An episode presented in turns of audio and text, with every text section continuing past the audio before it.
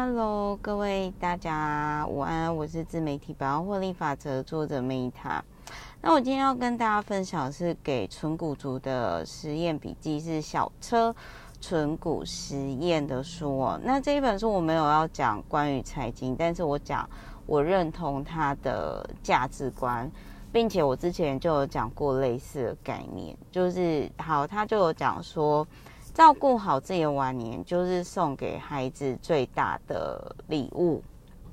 然后我记得我之前有讲过类似的部分，就是说，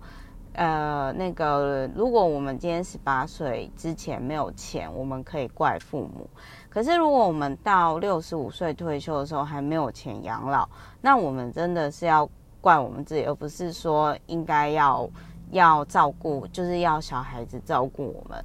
然后我印象中，就是我记得我之前在频道也有讲说，我就直接跟我爸妈摊牌，我说我就十到二十岁帮忙长到家，我真的是累了，我觉得 enough，我觉得童年好被剥削。然后其实我爸当时是有点错愕，因为我爸可能一直觉得他他好像算是还不错的爸爸吧，就是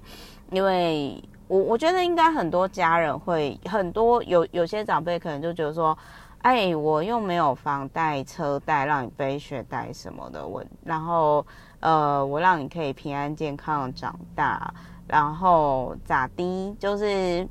应该是我应该算是不错的家长吧。所以在我很老实的去讲我的感受的时候，其实我爸那时候是真的有点错愕。但我爸后来他又说啊，随便啊，我也不想靠你啊，我们应该是可以自己好好照顾自己，就是就算是有点讲清楚啦。那或许再过十年，呃，我年纪更大，也许我会转变。不过我目前真的就是还是一样的想法。那还有就是这里面他有提到，就是呃，请过上自己配过生生活。就是他说，大部分的人之所以会负债，只是因为过上了自己不配过的生活，就有点类似说，在资本主义下，就是就很像说，比如说你买了某些东西，那其实你不是真的需要这个东西，你只是需要这个东西让你感觉更好。一样道理，就是你不是真的那么需要这些课程，或者是你不是真的需要。这些东西，你只是想要让自己，让别人看起来觉得你很好，因为你目前觉得自己并不好，或者是说你可能，呃，就是想要让自己更好，但是你不知道怎么做，所以就选择这个部分。